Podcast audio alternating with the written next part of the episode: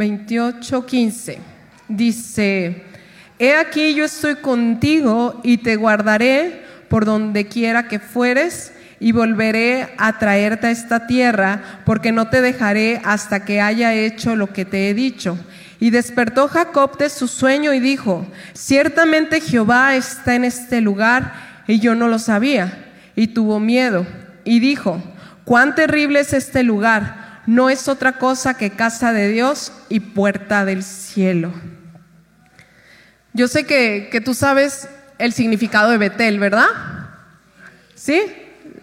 Pero a mí algo que me llamó la atención al leer estos versículos es de que no el, el, hecho de tú ser la casa de Dios, no digo que seamos exclusivistas y que nada más nosotros somos Betel, cada uno decide ser casa de Dios y que Él more en ti, ¿verdad?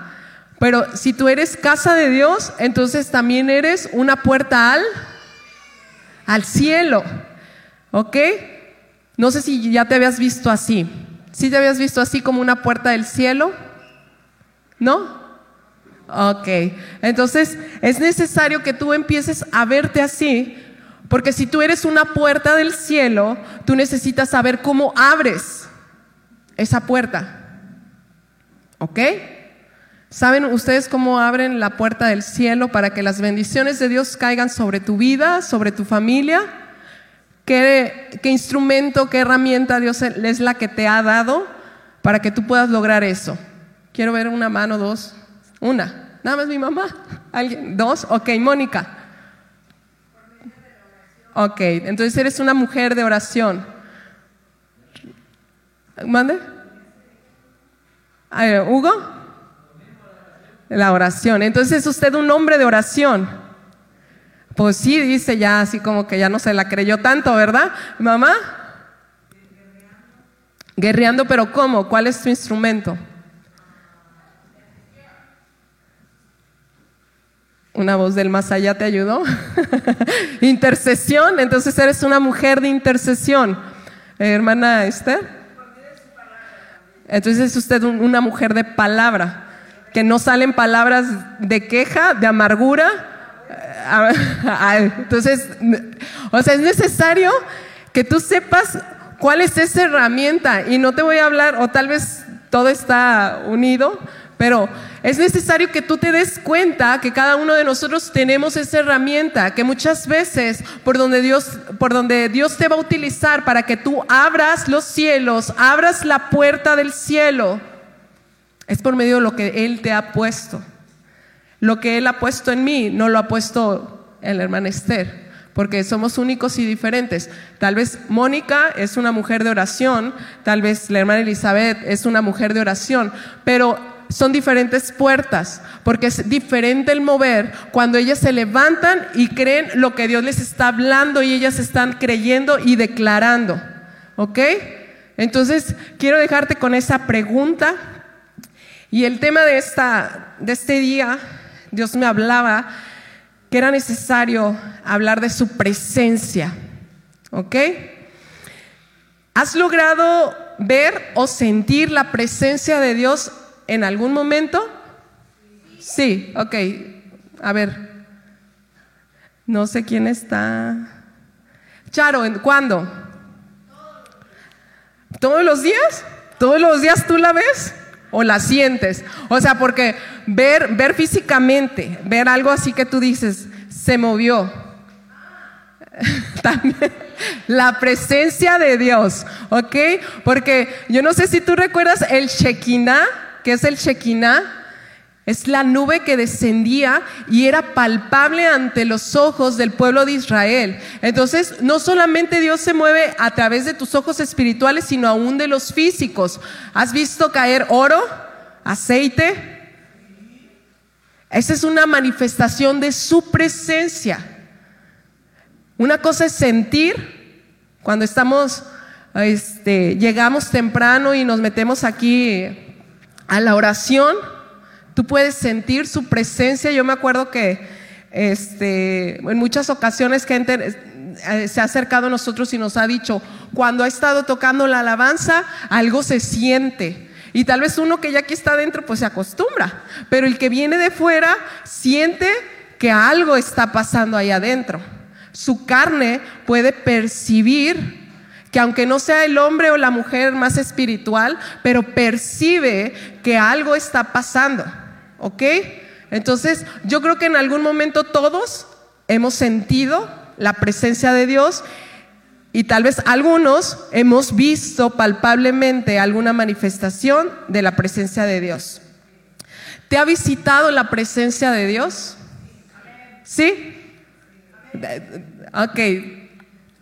Recuerda lo más reciente que te ha visitado. A ver, mamá. Nada más que habla más fuerte o si quieres pasar.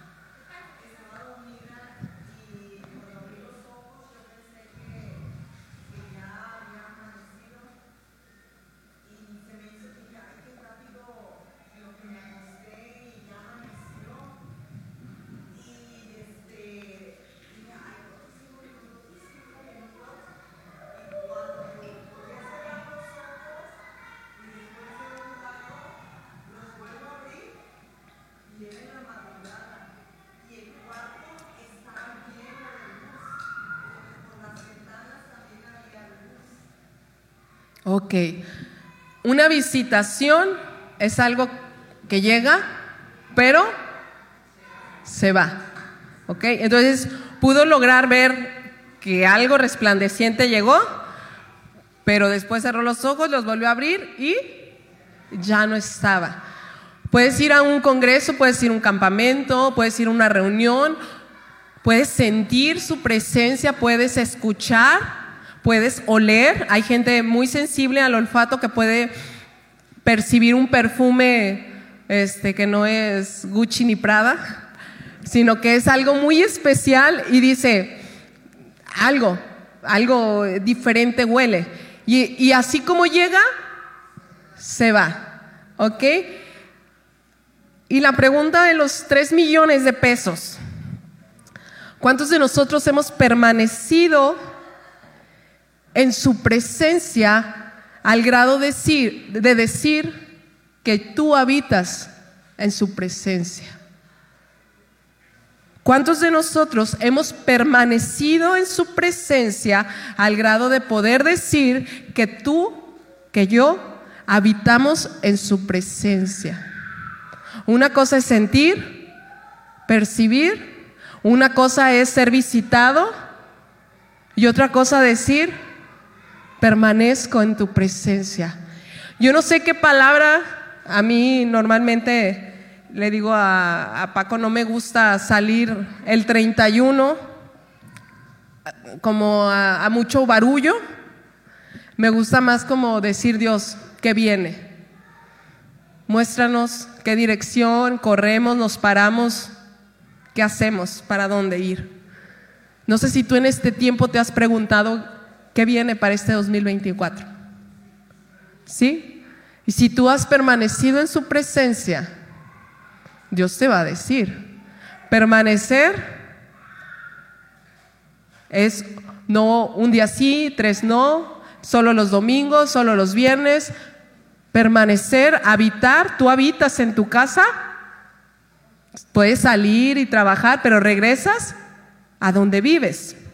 En la Biblia podemos encontrar muchos personajes que de alguna u otra forma pudieron percibir, ver, tener una visitación, pero son pocos los que se aferraron a no moverse sin su presencia. Son pocas aquellas personas que podemos encontrar en la Biblia que se aferraron tanto a Dios que dijeron, no queremos ir si tú no vas. No nos queremos mover, aún sea tierra de bendición, si tú no vas delante de nosotros. Si tú no estás conmigo, yo no voy a pelear con el gigante.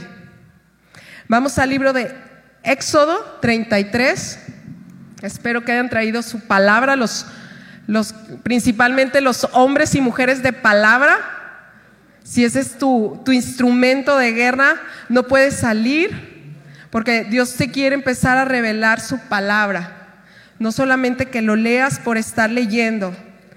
Éxodo 33, 14 y 15 está Moisés Y él dijo, mi, mi presencia irá contigo y te daré descanso. Y Moisés respondió, si tu presencia no ha de ir conmigo, no nos saques de aquí. ¿Y en qué conocerá aquí que he hallado gracia en tus ojos yo y tu pueblo, sino en que tú andes con nosotros y que yo y tu pueblo seamos apartados de todos los pueblos que están sobre la faz de la tierra? Moisés le está diciendo, no nos saques si tu presencia no va. Había una tierra que poseer y Moisés se aferró a eso. En el Salmo 27 uno de los personajes favoritos de Benny es David. Salmo 27, 4. Una cosa he demandado a Jehová y esta buscaré, que esté yo en la casa de Jehová todos los días de mi vida para contemplar la hermosura de Jehová y para inquirir en su templo.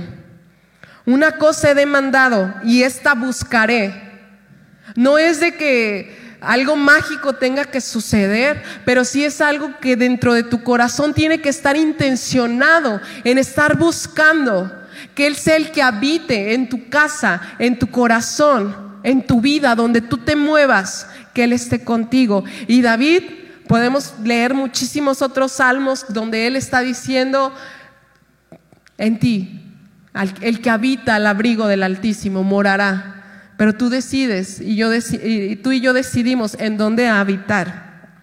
José el soñador, en Éxodo, en Génesis, perdón, 39,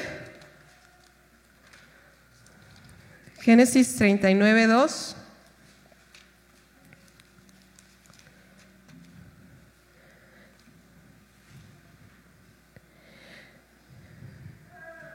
Dice, en, ese capítulo tres veces dice, mas Jehová estaba con José.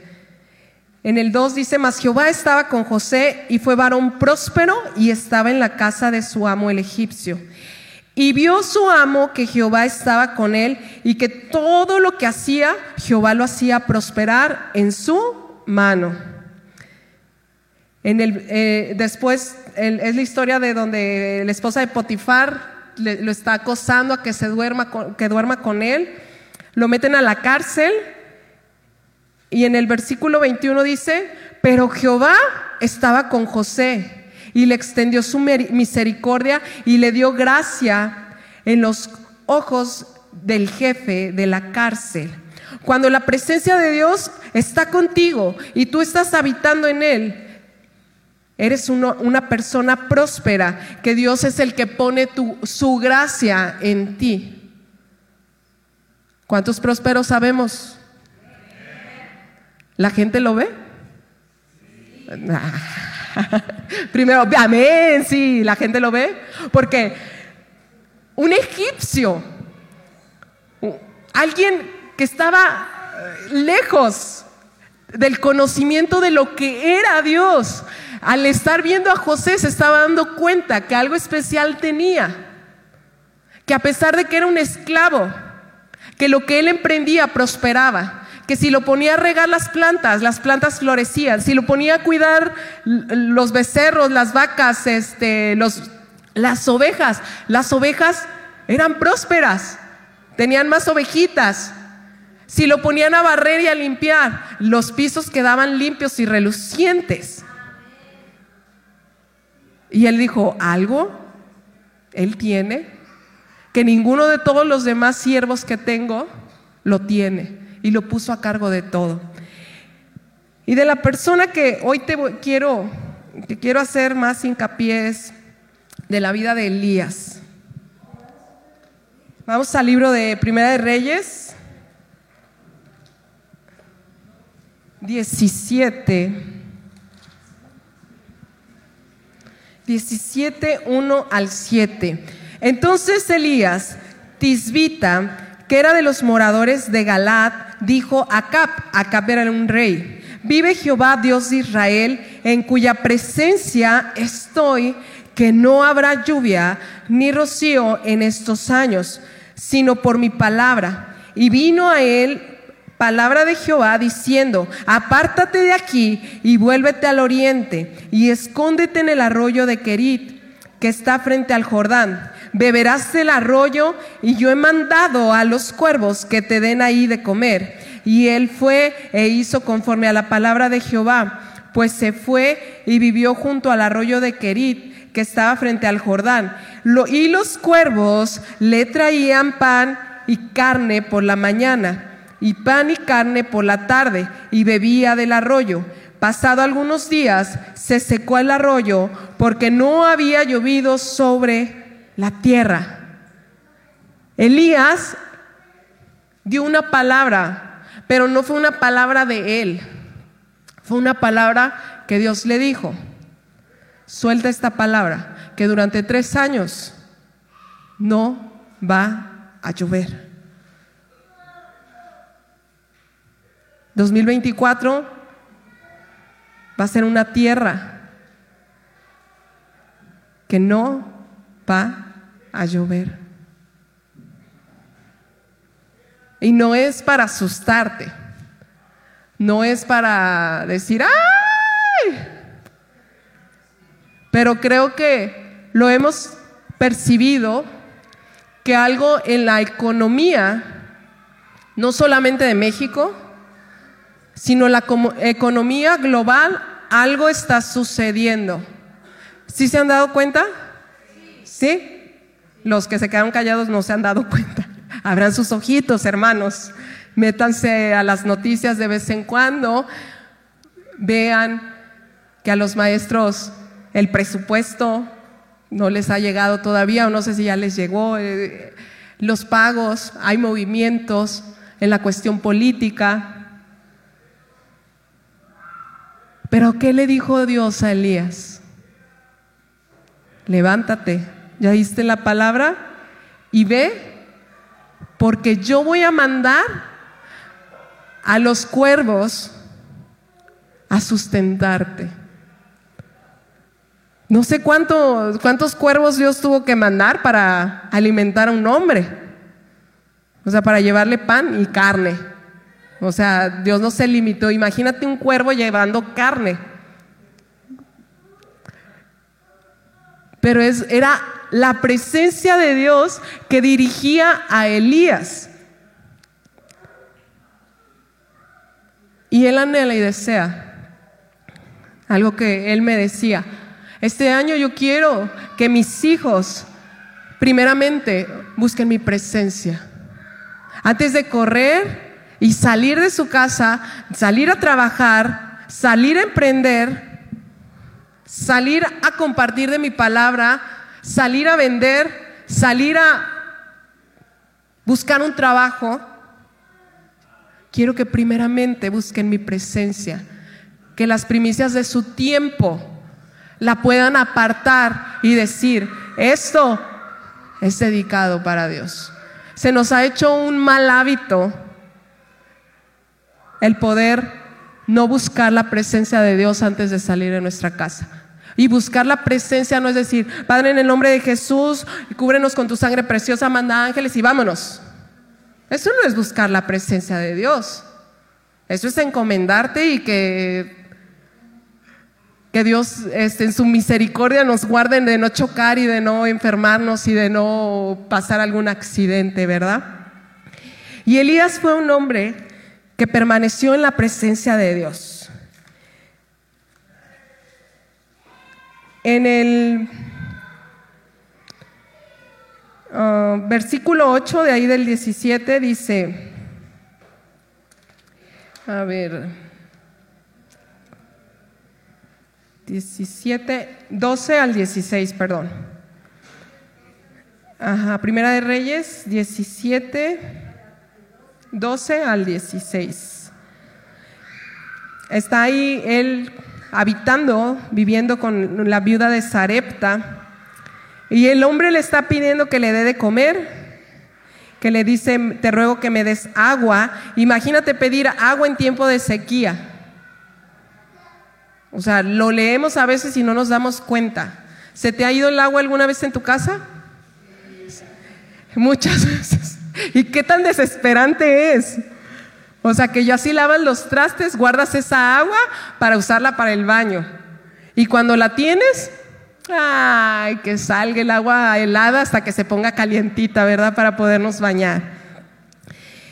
Y ahí en el versículo 12, ella le respondió, vive Jehová tu Dios, que no tengo pan cocido, solamente un puñado de harina tengo en la tinaja y un poco de aceite en una vasija. Y ahora recogía dos leños para entrar y prepararlos para mí y para mi hijo, para que los comamos y nos dejemos morir.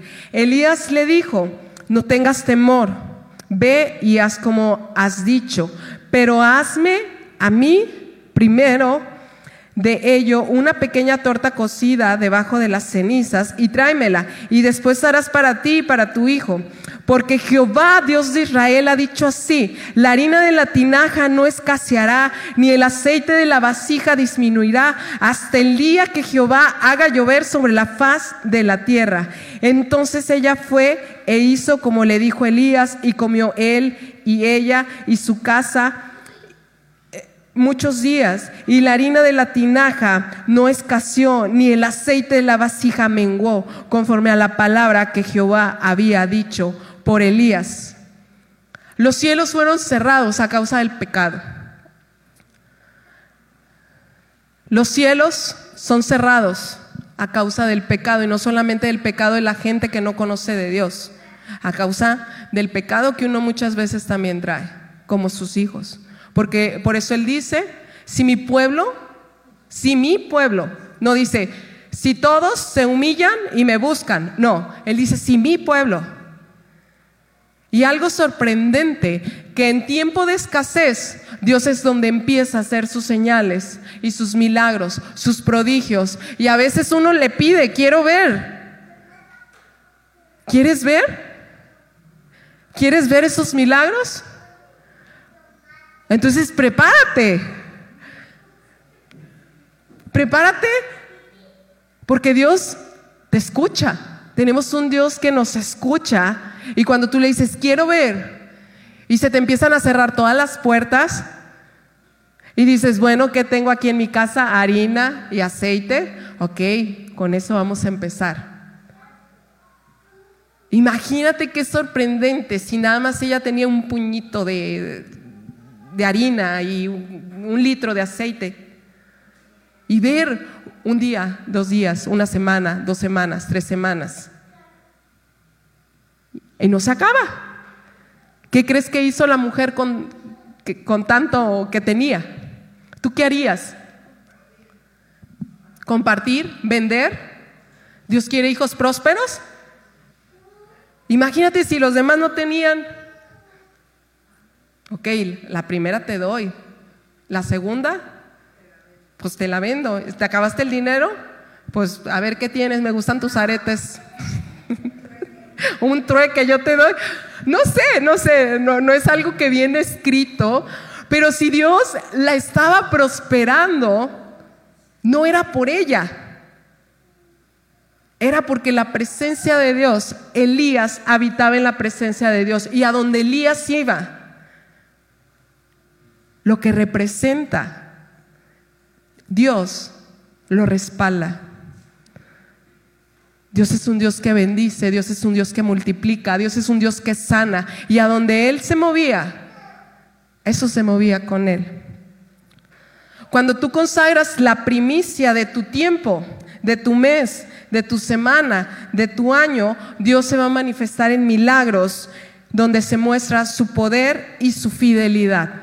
Cuando tú separas la primicia, y yo no estoy hablando solamente de dinero, o sea, yo no te vengo a hablar de dinero, yo te vengo a hablar cuando tú separas y dices, ¿sabes qué? Te voy a buscar. ¿A qué horas? Cuando ya hice todo lo que tenía que hacer. Cuando abren mis ojos, ¿qué es lo primero que haces? ¿Quién me quiere compartir? ¿Recuerdas tú qué es lo primero que haces cuando te levantas? Hacer pipí. Después de hacer pipí, regresas y ¿qué buscas? El celular. Ok, una honesta tenemos. Buscamos el celular. ¿Quién prende la tele? ¿No prende la tele? ¿Sí? A veces, o sea, pregunto porque hay gente que le gusta escuchar como, como ruido en la casa, ¿no? Pero cuando tú decides buscar, tú lo haces de una forma consciente y dices, si lo busco, voy a, el celular a veces ponemos mil pretextos en decir, es que tengo la alarma, es que me mandan mensajes. Y como soy el hombre más importante, la mujer más importante, entonces es lo primero que hago. Y Dios está, ¿ok? ¿Quién es tu, primicia? ¿Sabes? Al inicio del año les dije a, mis doce que me gustaría que ayunáramos. Y, y, fue difícil, tal vez para unas sí, tal vez para otras no. Pero ahí es cuando tú doblegas tu carne y le dices, Espíritu Santo, quiero escucharte. Yo ayuné de mi celular Dije, no soy tan importante para que alguien me busque de vida o muerte, ¿no? O sea, no voy a solucionar ni los problemas financieros, ni religiosos, ni sociales. Entonces, este, no tenía eh, redes sociales, solo tengo WhatsApp. Entonces dije, pues de WhatsApp lo cierro, no lo voy a abrir. Y pues nada, me voy a comunicar por alguna otra cosa de que, Paco, ve a la despensa, o, oye, tú vienes por los niños, o necesitamos esto, pues por llamadas, ¿no? Pero ¿qué creen? A los dos días se me acabó el plan. Entonces ya no tenía llamadas, ya no tenía mensajes, ya no tenía nada. y yo, bueno, una palomita mensajera y Dios mandó a Gael. Entonces, Gael era mi paloma mensajera Gael, mándale un mensaje, Gael, háblale, Gael, Gael. Pero es algo en el que tú te das cuenta cuánto tiempo tú le inviertes, cuánto tiempo tú le inviertes a lo que es tu primicia. Y Dios está deseando que en este año nosotros podamos guardar esa primicia para ver los milagros y las señales que Él quiere hacer en ti, en tu casa, en lo que tú tienes. No me imagino la gente que tan desesperada estaba, sin agua, en sequías, pero yo creo que se daban cuenta que en esa casa habitaba la presencia de Dios. En el capítulo 18, versículo 21, esta historia está media larga, pero Elías, vamos a leer desde el 20. Entonces Acab convocó a todos los hijos de Israel. Este reto le manda el profeta Elías, que van a reunir a todo el pueblo y van a ver realmente quién es Dios. Porque el pueblo de Israel se había desviado y estaba en su corazón el poder adorar al Dios a Baal y a Acera. Eran 450 profetas de Acera y 450 profetas de Baal.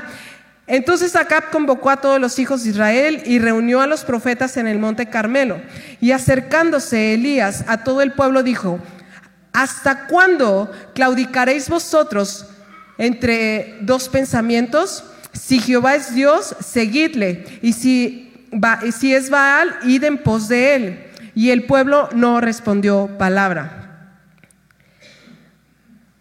Quiero que te imagines un hombre con 900 profetas y aparte un pueblo. Y está retando, está diciendo, vamos a ver quién es el verdadero Dios. Hacen su, su, su holocausto hacen su sacrificio y empiezan los profetas de Baal, les dice Elías, ustedes primero aviéntense el ruedo, ponen y ellos empiezan a clamar a su Dios. Y el, temperamento de Elías, este, yo creo que era medio melancólico, flemático. Yo me lo imagino así, porque los flemáticos tienen un, un sentido del humor muy negro a veces. Entonces, él se empieza a burlar y les dice, ay, griten más fuerte, tal vez salió a la tienda, tal vez está en el baño, Y estos, imagínate, 450 personas, porque dicen que eran los de Baal, gritando, Dios, Baal, respóndenos y manda fuego. Y se empezaron a golpear, empezaron a cortarse y no pasaba nada. Y Elías viéndolos así como que, a ver, a ver a qué horas. ¿Cuánto tiempo pasó? No nos dice. Solo nos dice que después el turno de Elías. ¿Cómo tú estarías si fueras Elías? O sea, le vas a demostrar no solamente a los profetas de Baal, sino a un pueblo que Dios te responde cuando tú le hablas. ¿Cómo tú te sentirías? La prueba era que descendiera fuego. Que descendiera lluvia, pues tal vez dijeras, está más fácil, ¿no? ¿O no? Los dos están difíciles, pero descender fuego era algo que tal vez los ojos, nadie había visto eso. Y todavía les dice, échenle agua. ¿De dónde sacaron agua? ¿Quién sabe? Y vuelvan a echar agua y vuelvan a echar agua tres veces hasta que todo estaba empapado.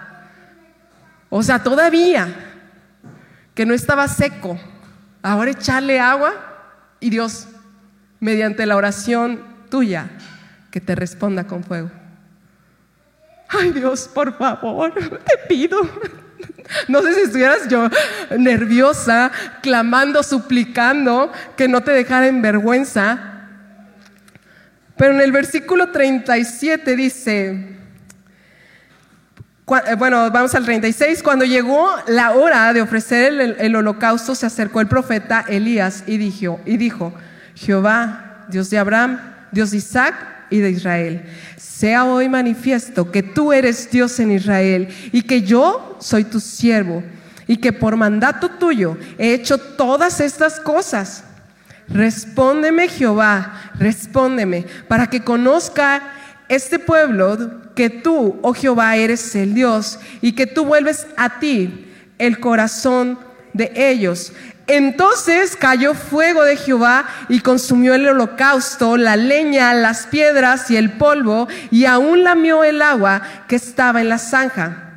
Viéndolo todo el pueblo, se postraron y dijeron, Jehová es el Dios, Jehová es el Dios.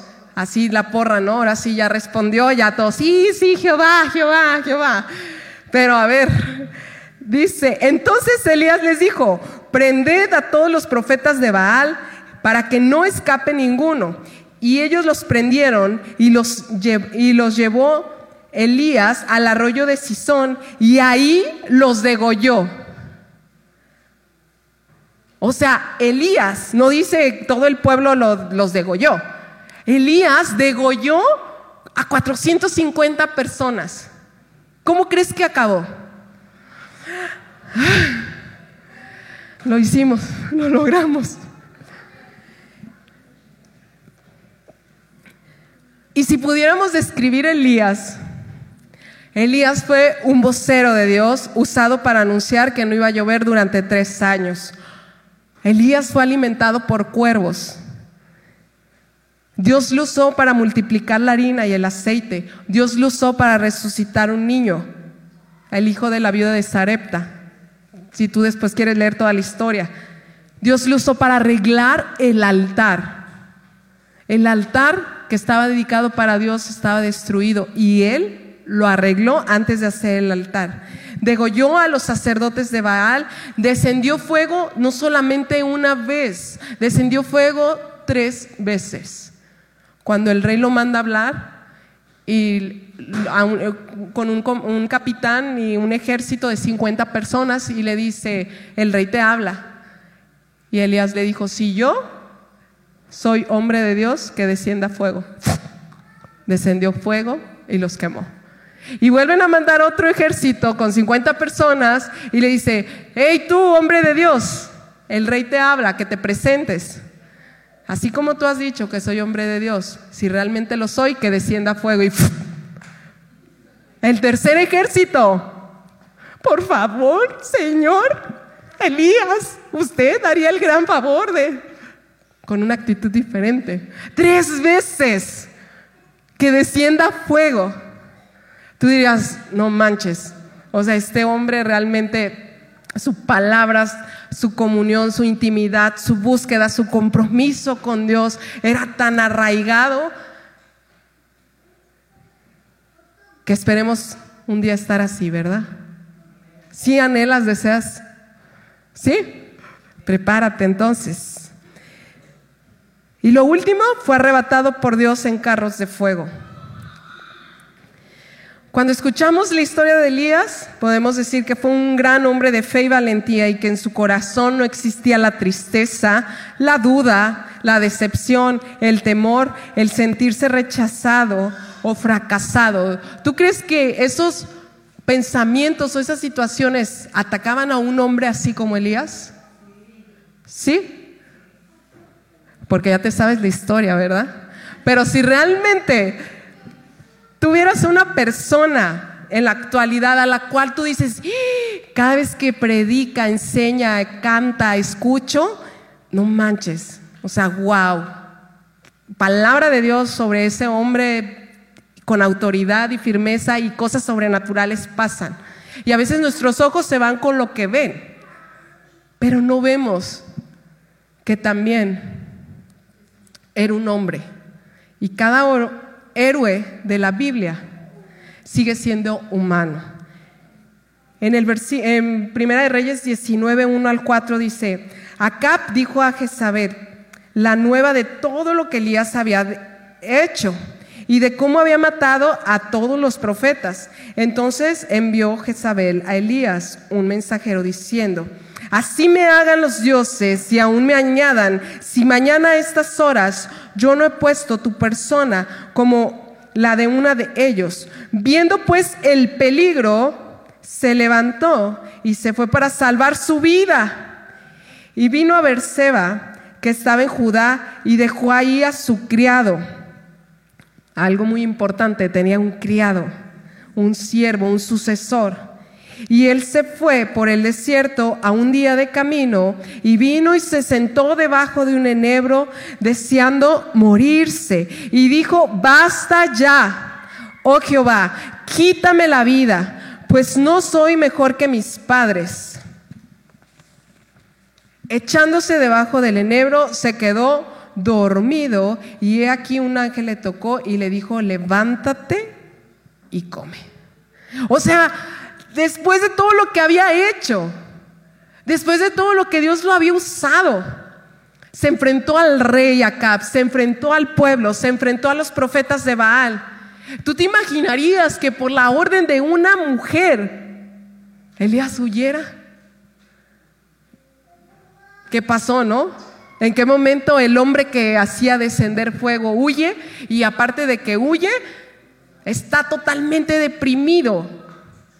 Está totalmente este, desahuciado. Decía un escritor, este Erwin McMagnus, que él, si hubiera sido Elías, pero es fácil no ponerse a decir, ay, yo si hubiera sido tú, pues ay, yo hubiera predicado mejor, pero ya que estás aquí, ay, hermanos, Dios les ama. Y dice él que, si, eh, que, él se imaginaba o que pudiera haber sido que la oración de Elías hubiera dicho, hubiera dicho, Señor, del mismo modo que hiciste descender fuego del cielo y del mismo modo que cerraste los cielos y retuviste la lluvia, te pido que tú te ocupes de Jezabel y Acab. ¿No crees que hubiera sido más lógico eso? ¿Que salir huyendo? Y estar harto de la vida, y estar harto del llamado que Dios tiene para ti, y estar harto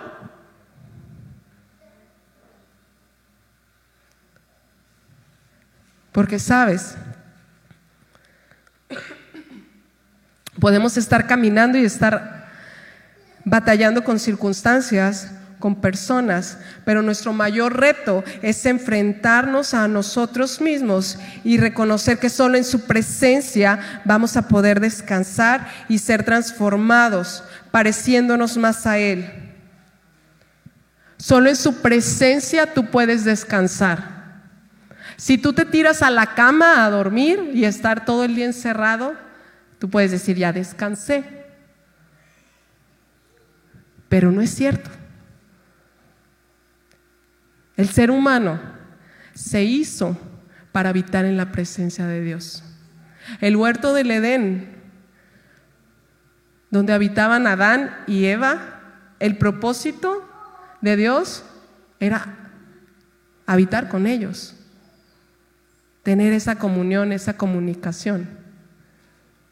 El propósito más grande que tú puedes tener en esta tierra no es ir y ser presidente, no es ir y grabar mil discos, no es ir y tener la iglesia más grande. El propósito de Dios es que tú desees tanto su presencia, que cuando tu alma sienta que te estás alejando, que tú puedas clamar y decir, Dios, no te apartes de mí. Podemos tener éxitos, podemos estudiar y ser los mejores, podemos tener el mejor trabajo, pero si Dios no está ahí, en vano es. Y hay algo dentro de aquí de tu corazón que te dice, solamente Él lo puede saciar. Y es en este 2024 donde Dios te quiere llevar. A que te aferres a su presencia. Que va a venir una crisis. Que puede venir una sequía. Que puede venir una escasez de alimentos. He escuchado yo en varias partes que muchas personas se están preparando para una escasez de alimentos. Pero ¿de qué te sirve tener todo eso si no está Dios contigo? Y Dios nos está llamando a que primeramente que todo lo que tú quieras y lo que tú sueñes, tú puedas estar en su presencia. A veces se nos olvida poder estar en Él y descansar. Nosotros como iglesia, algo que aprendimos fue después de todo el año haber trabajado, descansar dos fines de semana. Y esos dos fines de semana a veces eh, tenemos más trabajo de, de lo que habitualmente tenemos. Pero en el descanso, en la búsqueda con Dios, Él renueva tus fuerzas. Estamos en tiempos donde tenemos un hambre insaciable de tener éxito en todo lo que emprendemos y en disfrutar menos. Disfrutamos menos, hacemos más para obtener cosas que queremos. Queremos procesos rápidos. Y Dios te dice, después de un éxito, después de una victoria, ven a mi presencia, descansa, porque la victoria en una batalla no nos asegura poder tener la victoria en la siguiente batalla. Elías había salido victorioso. Llega Jezabel, otra victoria que Dios le quería dar, y él estaba agotado estaba en el agotamiento. Y es donde cuando tú llegas al agotamiento, empieza a salir tu carne. Empieza a salir lo que realmente hay aquí adentro. Te empiezas a desesperar, te empiezas a enojar. Nada te parece. Y ahí Dios te dice, a ver, ven a mí que yo te quiero hacer descansar. Es importante celebrar cada victoria y asegurarte de tomar un tiempo para poder reponer fuerzas en la presencia de Dios. En Primera de Reyes 19, 13 dice, y cuando lo oyó Elías, cubrió su rostro con su manto y salió y se puso a la puerta de la cueva y aquí vino a él una voz diciendo, ¿qué haces aquí, Elías? Él respondió, he sentido un vivo celo por Jehová de los ejércitos, porque de los hijos de Israel han dejado tu pacto, han derribado tus altares y han matado a espada tus profetas, y solo yo he quedado, y me buscan para quitarme la vida. Pero um, quería espérenme tantito. En el versículo 11 dice, Él le dijo, sal, sal fuera y ponte en el monte delante de Jehová, y he aquí Jehová pasaba. Y un grande y poderoso viento que rompía los montes y quebraba las peñas delante de Jehová, pero Jehová no estaba en el viento. Y tras el viento un terremoto, pero Jehová no estaba en el terremoto. Y tras el terremoto un fuego, pero Jehová no estaba en el fuego. Y tras el fuego un silbo apacible y delicado. Y cuando lo oyó Elías, cubrió su rostro con su manto y salió y se puso a la puerta de la cueva. Dios nos encuentra en todos los ruidos de las actividades que tú puedes hacer.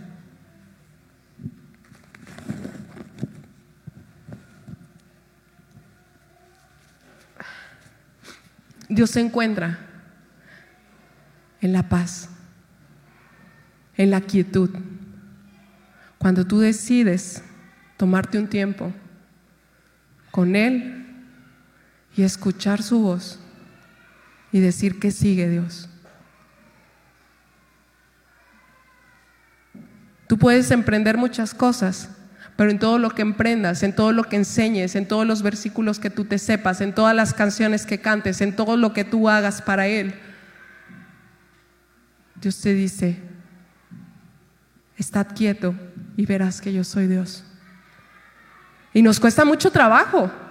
A mí me cuesta mucho trabajo poder ponerme en paz, sentarme y decir, quiero escucharte. Porque somos mucho de hacer, hacer, hacer, hacer, hacemos, hacemos, hacemos. Estamos limpiando, estamos en el teléfono, estamos con la tarea, estamos haciendo lonches, estamos haciendo el desayuno, estamos peinando a la niña, estamos peinando al niño, el perfume, estamos haciendo, estamos haciendo, estamos trabajando. Y Dios te dice, calma, que me quiero encontrar contigo. Calma, que quiero que me escuches. Calma, que yo voy a estar todos los días, porque una, fue una promesa que Jesús hizo. Tengas trabajo, no tengas trabajo, veas las cosas que no están saliendo como tú quieres, pero yo estoy contigo.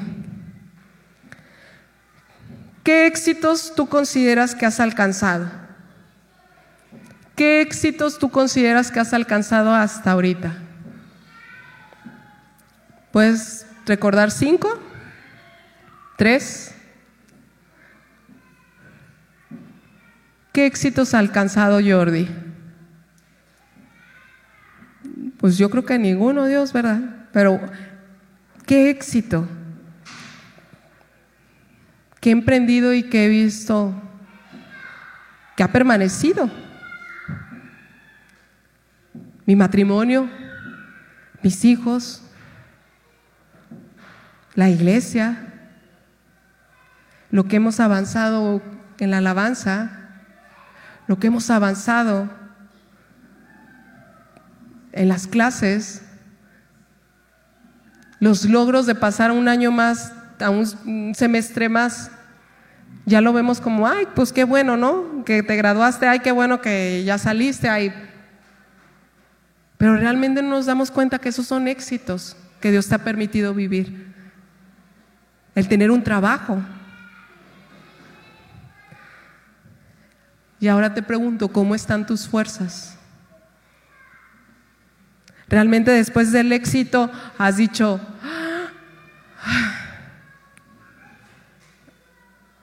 aquí están mis fuerzas, Dios. No, queremos más.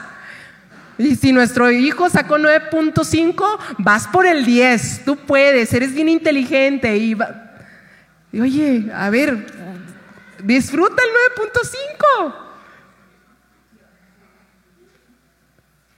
Pero estamos hambrientos del éxito, de querer obtener más. Nos hemos ido como el ratoncito, caminando, caminando, caminando, caminando, caminando. Quiero que pagar, quiero pagar, quiero pagar. Quiero tener una casa, quiero tener un carro, quiero, quiero, quiero. Y Dios te dice, espera, ven, yo te haré descansar.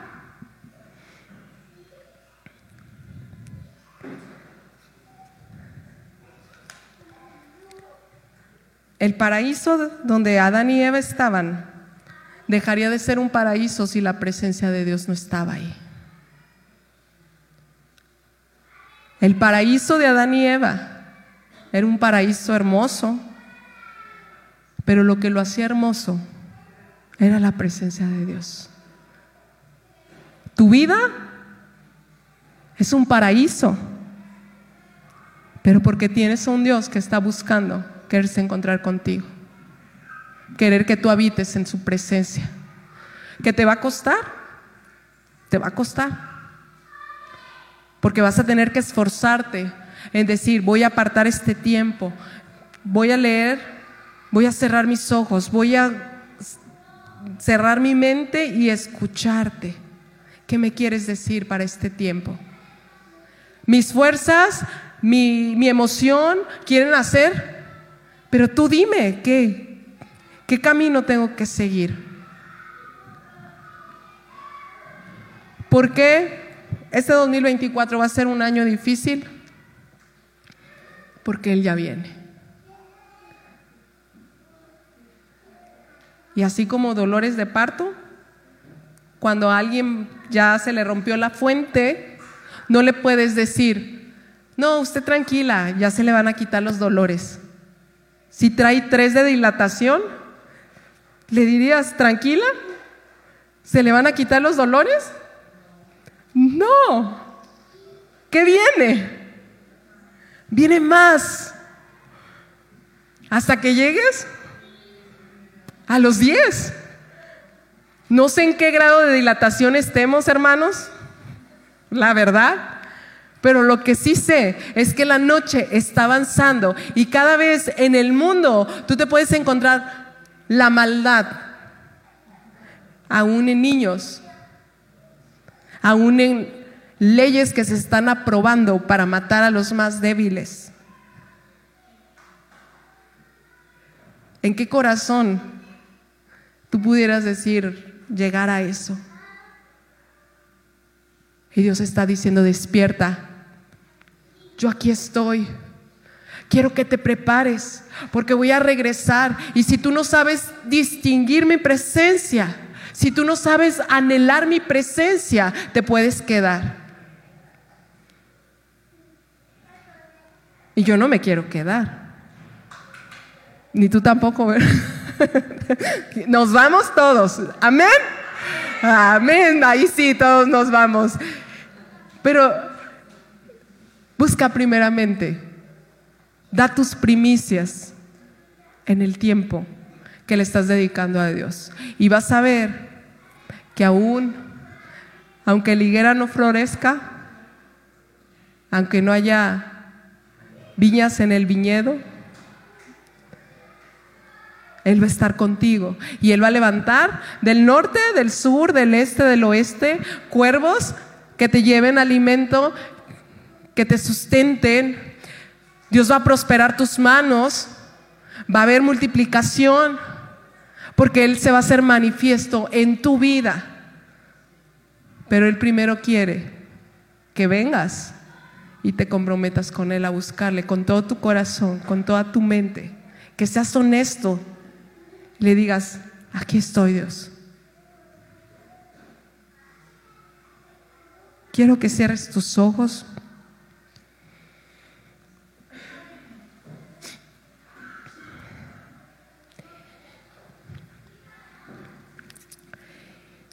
Y yo sé que la presencia de Dios, desde antes de que tú llegaras, estaba en este lugar.